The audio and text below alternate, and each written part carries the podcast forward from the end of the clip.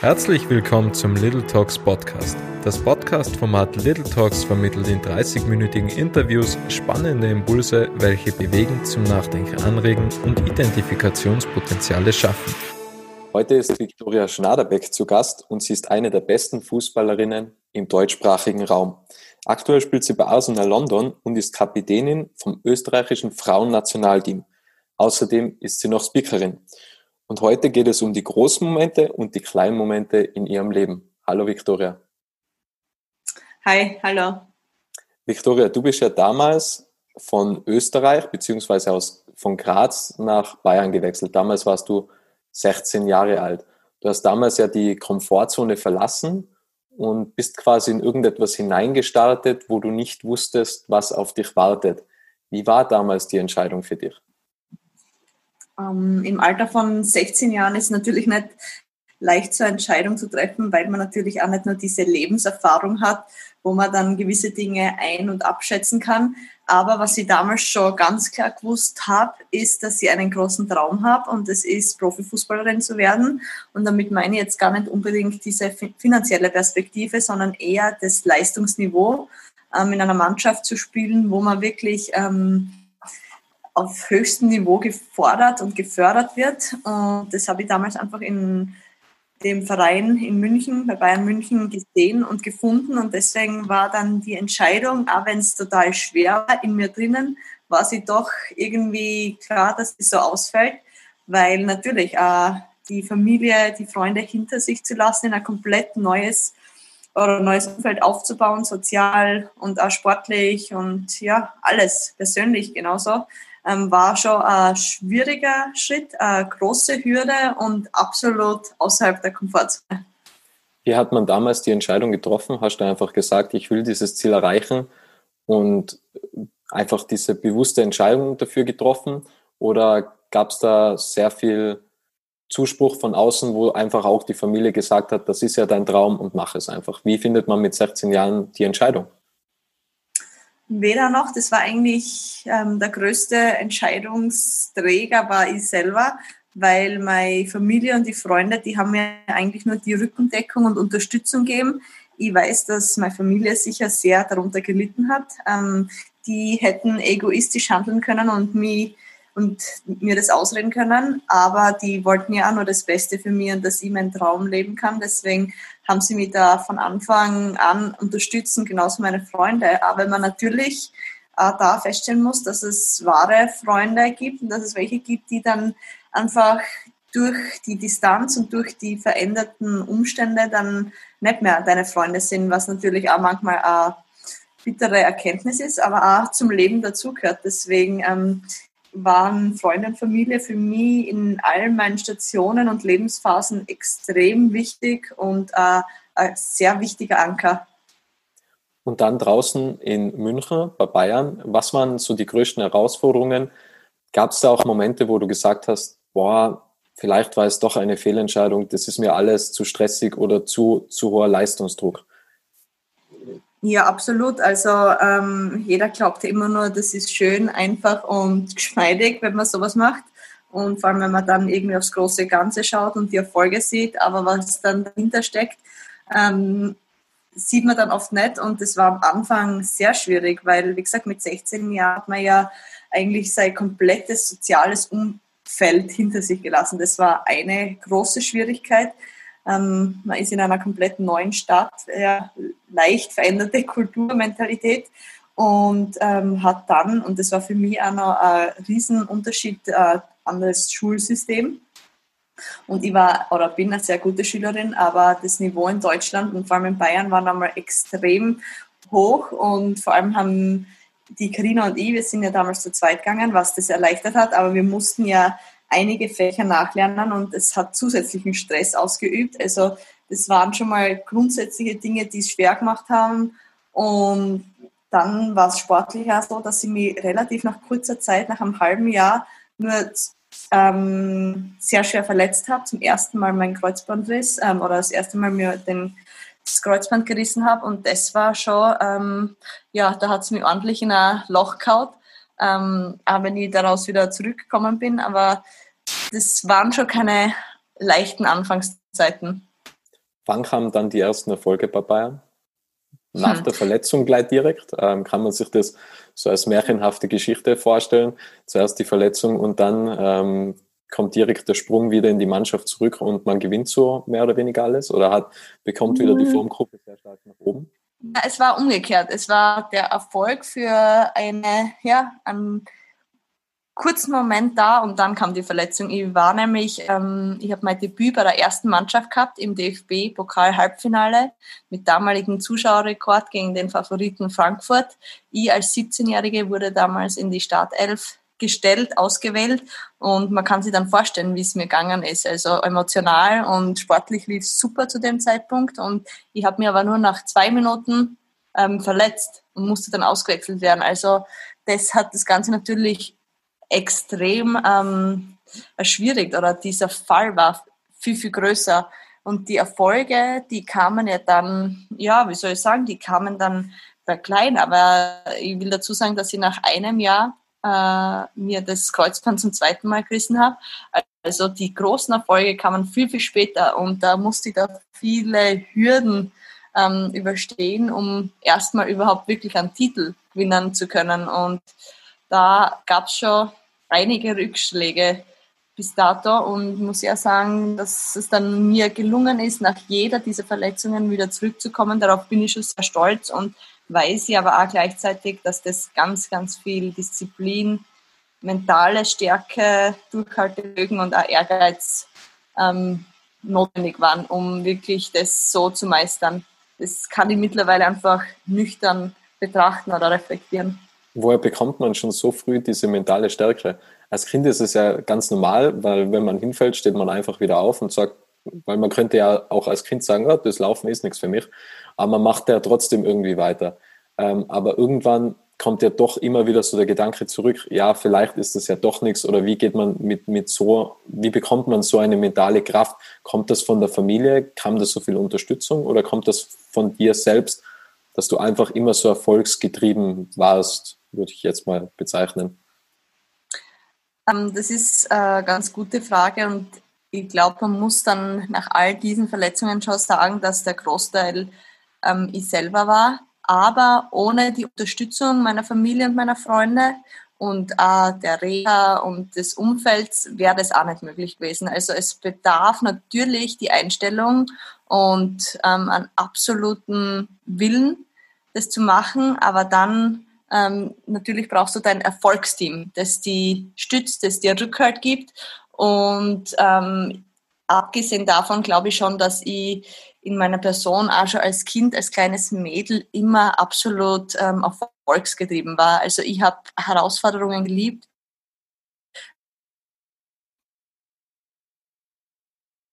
war es auch nie zu schade oder ich war mir nie zu schade, den schwierigen Weg zu. Das ist sagen, dass das mich schon als Mädchen und Kind ausgezeichnet hat und dementsprechend glaube ich, ist das schon auch was, was ich in meiner Grundpersönlichkeit mitbringe. Und du bist da draußen oder also du hast ja generell äh, einiges dann gewonnen, DFB-Pokal, deutsche Meisterschaft, auch mit, mit Arsenal, englische Meisterschaft. Ähm, das ist ja dann so das Maximale, was man erreichen kann also nicht das Maximale, es gibt ja noch Champions League und so weiter. Aber wie, wie bleibt man da trotzdem noch motiviert, obwohl man solche Erfolge feiert? Ähm, die Frage könnte man jetzt vielleicht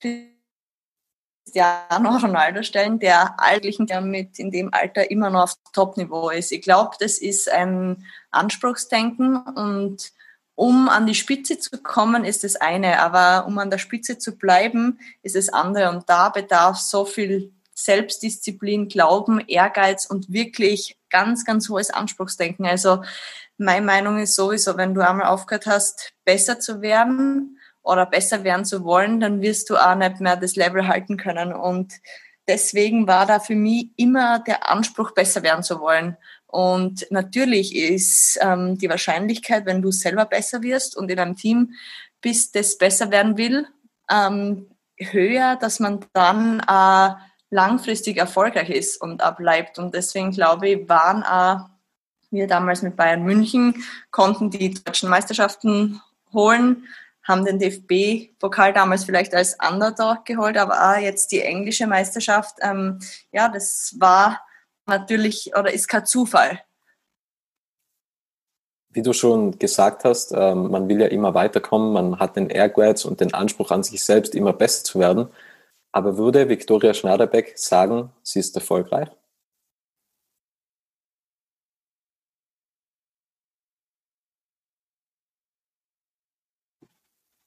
Ähm, ich würde sagen, dass ich erfolgreich bin, aber die Frage ist immer, reicht mir das aus? Also Leute, die erfolgreich sind, die erfolgreich waren. Und die Frage ist, wie geht man mit Erfolg um? Also das eine ist natürlich, diesen Anspruch hochzuhalten, die Standards hochzuhalten und auch ähm, immer wieder die Gier zu haben, besser werden zu wollen. Weil da geht es ja gar nicht zwangsläufig um Titel, sondern einfach besser werden zu wollen, lernen zu können.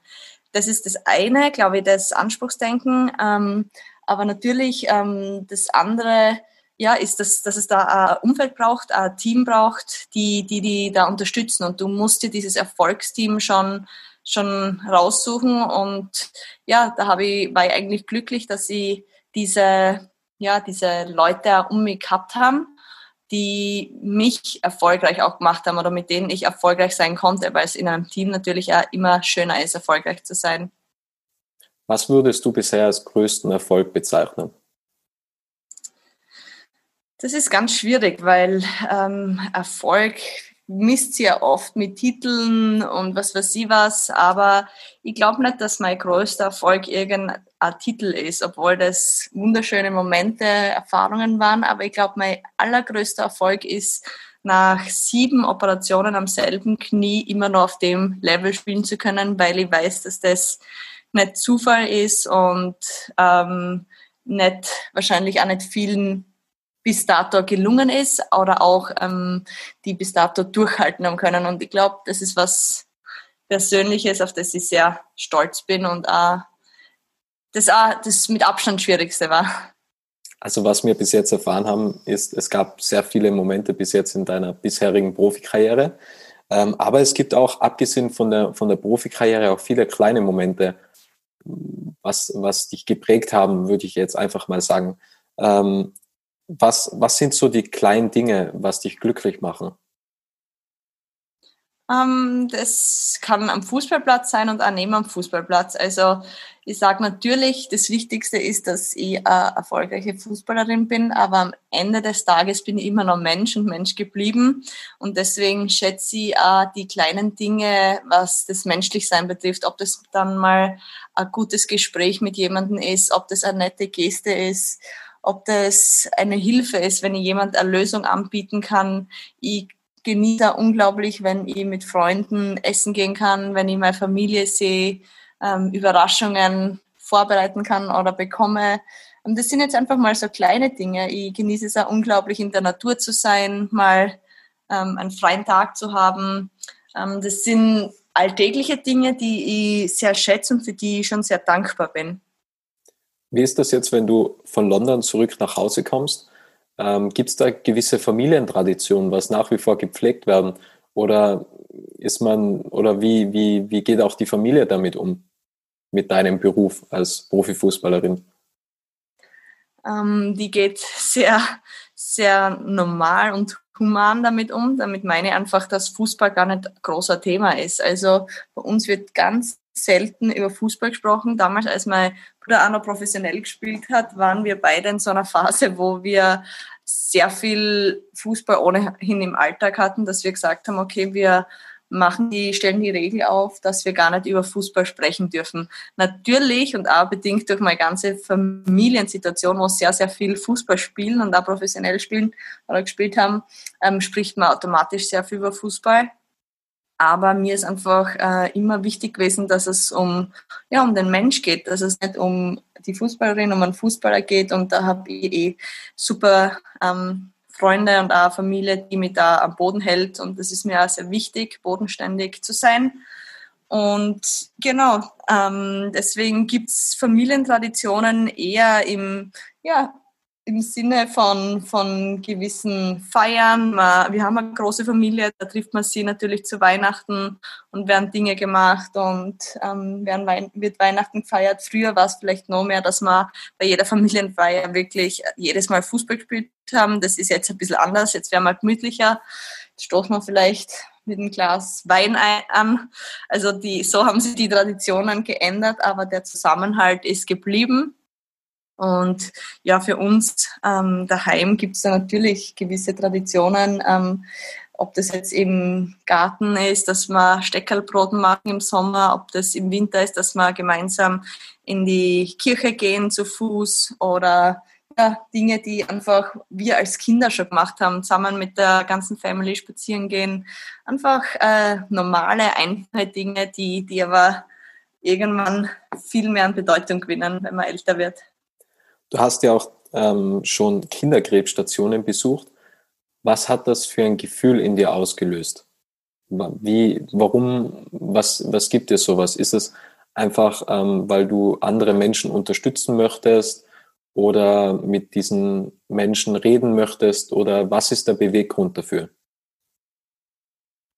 Grundsätzlich ist mir der Blick über den Tellerrand sehr wichtig und äh, das Wissen, dass es mir sehr gut geht und dass ich in einer absolut privilegierten Situation bin, ist ähm, eine Tatsache oder die bedingt, dass ich was zurückgeben möchte. Und natürlich ist zur Weihnachtszeit ähm, hat man natürlich da immer das Gefühl, man muss was machen. Aber das ist bei mir einfach deswegen entstanden, dass ich letztes Jahr zu Weihnachten auf der Kinderkrebsstation war, weil das natürlich die einzige Zeit ist, wo ich immer daheim bin. Sonst hätte ich das auch gerne anders gemacht. Aber Fakt war, dass ich den Kindern gerne was Gutes tun würde. Kindern, die vielleicht in einer Situation sind, wie es viele von uns nie gekannt haben und nie kennen werden, Gott sei Dank.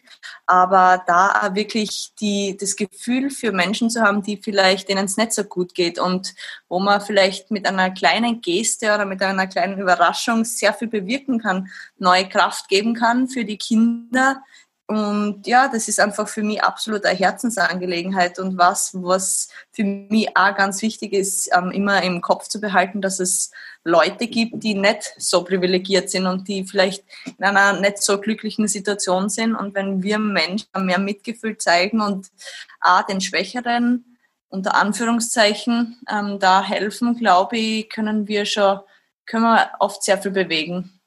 Woher kommt dieses Bewusstsein? Kommt es auch aufgrund deiner Verletzungen, weil du, weil man vielleicht merkt, okay, wenn man auf dem Siegertreppchen steht, dann sind alle um dich herum und sobald man Verletzungen hat, dann sind es nur mehr ganz wenige. Und dass du deswegen sagst, ich will, ich will da bewusst Akzente und Zeichen setzen oder woher kommt dieses Bewusstsein? Mm, natürlich ist Dankbarkeit was, was ich vor allem durch die Verletzungen ähm, gelernt habe und auch schätzen gelernt habe. Und dieses Bewusstsein ist dadurch noch stärker gekommen. Aber ich bin schon in einer Familie aufgewachsen, wo Dinge nicht selbstverständlich sind. Ähm, wir haben einen Bauernhof daheim und da waren die Zeiten auch nicht immer einfach. Man musste hart dafür arbeiten, um was zu kriegen. Also ähm, das ist schon auch was, ähm, dieses Bodenständige oder auch ähm, anderen Menschen was Gutes zu tun. Das ist was, was sicher in unserer Erziehung, also durch meine Eltern, sehr stark dabei war und auch auf den Mitmenschen zu schauen, ähm, selbstlos zu sein und auch dem Mitmenschen was Gutes zu tun. Ich glaube, das, das ist so eine Kombination aus Persönlichkeit und auch Genen und wie ich es eben mitkriegt habe.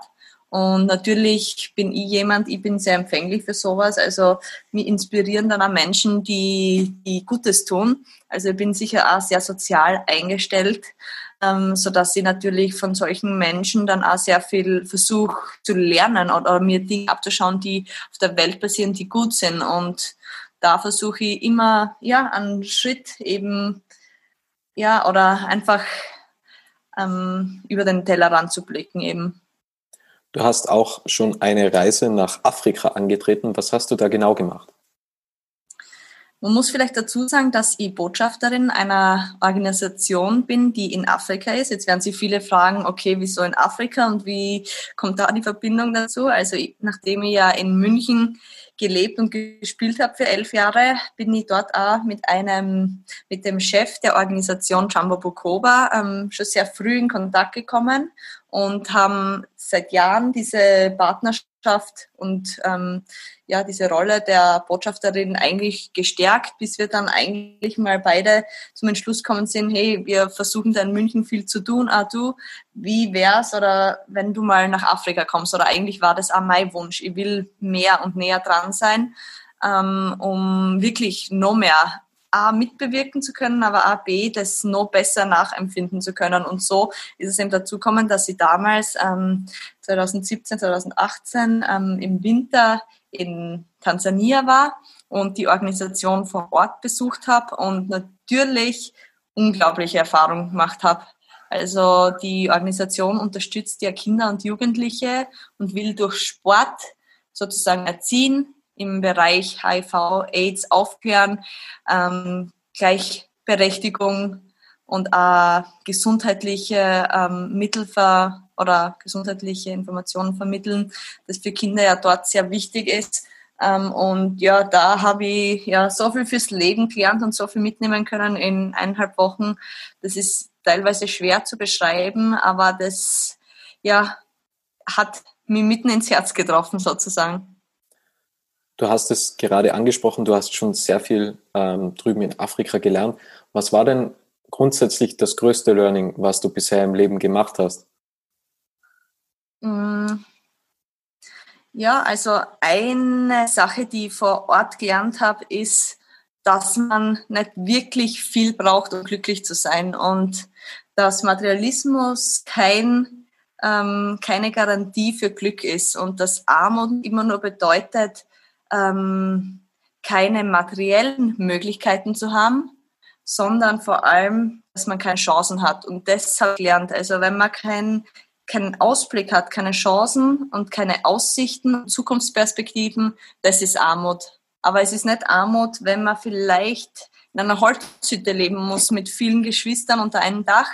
Das definieren wir oft als Armut. Aber ich glaube, diese ja, Zukunft, die ähm, die viel für uns vorhat. Das, das ist sehr, da sind wir sehr privilegiert, während in Afrika viele noch sehr wenig Zukunftsaussichten haben. Und das war eine weitere Erkenntnis und natürlich auch das Glücklichsein. Also vor Ort und dort lachen wird viel mehr gelacht. Und das ist für mich schon erschreckend gewesen, wie ernst und zu ernst wir manche Dinge nehmen und wie wenig wir teilweise lachen, einfach weil wir uns in unserem Alltag, Stress und was auch immer Dingen verlieren, während dort Dinge und die einfachen Dinge noch viel mehr Wertigkeit haben. Welche kleinen Dinge machen denn dich glücklich? Also fängt das vielleicht schon beim Espresso an oder wo sagst du, was ist das kleinste Ding, was dich glücklich macht?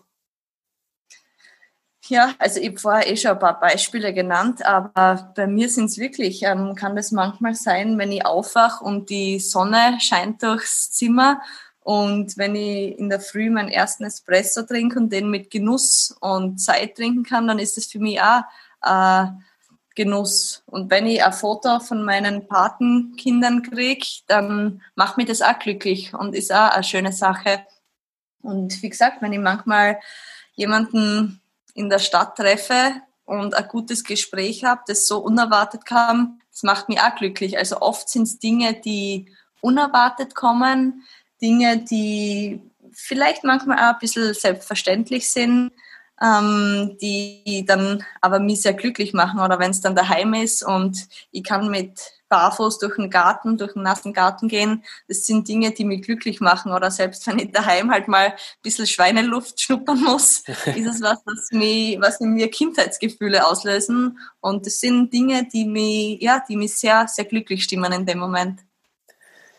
Es gab ja, abgesehen vom Verletzungspech, ähm, noch, ich würde es, also Rückschlag klingt jetzt vielleicht ein bisschen hart, aber es kam ja dein Outing Weihnachten 2019 und die Gesellschaft und die Mitmenschen haben das jetzt nicht so aufgenommen, weil eigentlich sollte ja jede, jede Orientierung einfach als normal angesehen werden.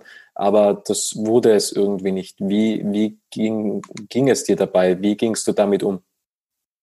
Also ich muss da schon dazu sagen, ähm, die Gesellschaft hat sehr gut darauf reagiert. Also es gab okay. überhaupt keine negativen Rückmeldungen. Aber was auffällig war, ist, dass so viel reagiert wurde. Was mir einfach gezeigt hat, dass das immer noch ein großes Thema ist in unserer Gesellschaft, dass man sich, wenn man homosexuell ist, ähm, immer noch, dass darüber gesprochen wird, während das in anderen Ländern vielleicht schon absolut normal ist. Wenngleich die Rückmeldungen wirklich nur positiv waren.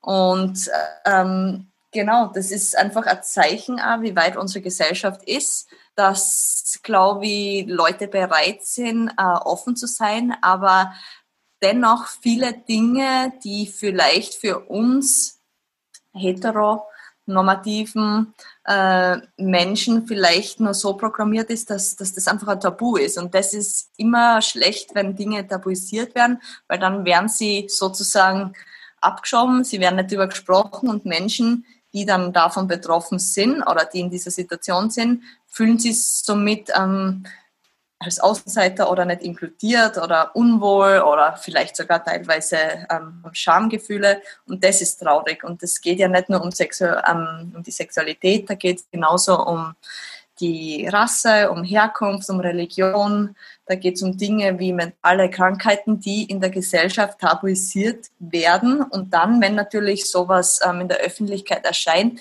ähm, erzielt es große Aufmerksamkeit, was ja natürlich nicht der Fall sein sollte eigentlich, weil ähm, wir sollten so weit sein und so weltoffen, dass das Teil unseres Lebens ist, genauso wie andere Dinge Teil unseres Lebens sind.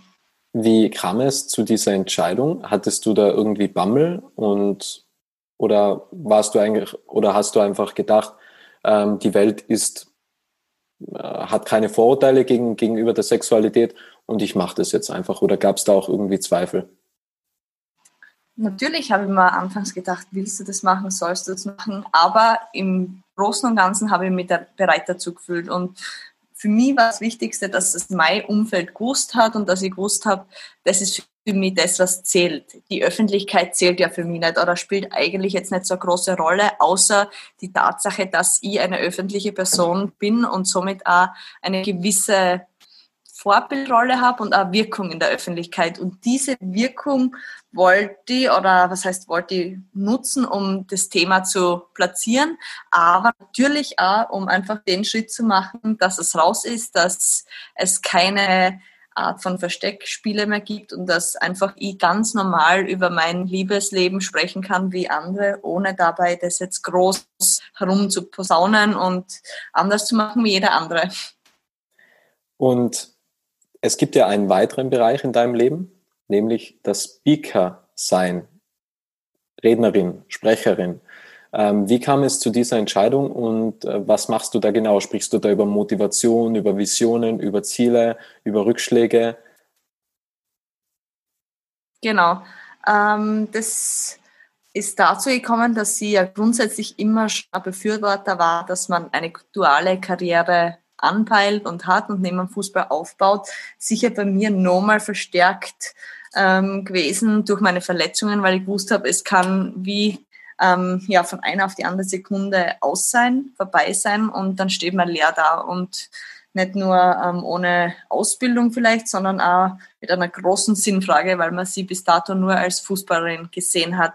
Ähm, das wollte ich schon mal verhindern, deswegen habe ich immer schon damals mein Matura oder Abitur gemacht, ähm, Ausbildung zur Kauffrau für Marketingkommunikation, jetzt mein Bachelor und Master und habe dann das irgendwie so als nächsten Schritt gesehen, dass ich ähm, Themen oder Erlebnisse, die ich in meiner Karriere und auch ja, in meinem Leben gemacht habe, dass ich das als öffentliche Person teilen kann und vielleicht auch anderen Menschen Mut machen kann, helfen kann und ja, dahingehend ist ja die Entscheidung gekommen, dass ich Speaker offiziell sein möchte und auf den Markt treten möchte und habe ähm, bis dato jetzt auch schon einige ja, Events gemacht, Aufträge gehabt und spreche über unterschiedliche Themen, teilweise ähm, an die Kunden angepasst, aber grundsätzlich sehr stark orientiert an Motivation, Rückschläge und der Umgang mit Rückschlägen, über das Thema Frauenpower, über Visionen und Ziele natürlich, über Team, über Teamkultur, Teamziele, Team, ja, über die Rolle des Außenseiters. Sehr stark ist zuletzt auch das Thema Mindset. Ähm, ja, hat sie entwickelt. Genau, das sind so Themen, die ich ähm, bis dato ähm, vermehrt angepeilt habe. Sehr spannend. Die letzten zwei Fragen kommen jetzt. Die eine ist, gibt es ein Vorbild in deinem Leben, wo du sagst, ähm, die, die Person inspiriert mich total, kann aus allen möglichen Lebensbereichen sein, muss gar nicht Sport sein. Und die zweite Frage ist, wenn jetzt ein beispielsweise sechs Jahre altes Mädchen auf dich zugeht und sagt, Victoria, gib mir eine Lebensweisheit mit fürs Leben, was wäre das? Mm, ja, eine Person, die natürlich sehr spannend für mich ist, ist natürlich Oprah Winfrey und einfach sie mit ihrer persönlichen Lebensgeschichte, aber auch mit ihrer Arbeit, ähm, wo sie immer wieder mit unterschiedlichen Personen spricht, wo es sehr stark ums Leben geht, wo sehr stark Themen ausgearbeitet werden. Ähm, da die Person oder diese Frau finde ich sehr stark. Ähm, dann gibt es natürlich auch andere Personen, die ähm, mich jetzt auf Unternehmensseite extrem inspiriert haben, wie, wie zum Beispiel Steve Jobs. Aber dann gibt es natürlich ähm, ja, auch Bereiche oder Themen, die schon weit zurückgehen. Nelson Mandela zum Beispiel, ähm, unglaublich ja, visionär, unglaublich für, für die Menschen damals eingesetzt oder für die Gleichheit der Menschen. Und das sind natürlich schon mal ein paar zu nennen. Also da gibt es eine große Liste an wirklichen Inspirationen für mich oder Inspirationsquellen und Personen. Ähm, und ein Zitat, ähm, ich habe eins, das mich eigentlich schon relativ lang begleitet, das ist, gib jeden Tag dein Bestes, aber dein bester Tag kommt erst. Das Schönes ist einfach Zitat. was, was, ja, glaube ich, zu mir passt und was mich ja, über Jahre, wie gesagt, eben schon begleitet. Eine kleine Frage habe ich noch. Ähm, ich finde ja Oliver Kahn mega inspirierend, weil er einfach immer so erfolgsgetrieben war und, und wirklich so, so leist, ich nenne es jetzt einfach mal leistungsbesessen. Ähm, und aufgrund mhm. deiner Bayern-Vergangenheit frage ich dich einfach mal, was hältst du von seiner Vergangenheit, wie er sich damals im Profibereich ähm, geschlagen hat, wie, wie ehrgeizig er damals war? Ähm, Oliver Kahn ist ja absolute Persönlichkeit am Platz gewesen, ist er selbst heute noch neben Platz. Ähm, damals eben ausgezeichnet, vor allem durch sein extreme ähm, und den absoluten Willen. Der hat es ja in sich Tagen gelebt, lebt es heute, was natürlich ähm, zu Erfolgen äh, beigetragen hat und deswegen absolut inspirierend, vor allem auf Erfolgsseite. Als Mensch kann ich ihn, kenne ich ihn nicht, deswegen ist es schwer zu sagen. Aber was für ihn spricht, ist, dass er selbst nach seiner sportlichen Karriere nicht aufgehört hat. Der hat dann als ja beim CDF jahrelang gearbeitet, hat ja glaube ich auch sein MBA nachgemacht und ist ja jetzt bei Bayern im, wirklich an der obersten Instanz sozusagen ähm, ja, dabei. Deswegen spricht es auch für ihn als, als Person. Absolut, da kann ich dir nur zustimmen. Gut, Victoria, unglaublich spannendes Interview. Vielen, vielen Dank für deine Zeit und danke für deinen wertvollen Inhalt und danke an alle, die da draußen zugehört haben. Vielen Dank auch.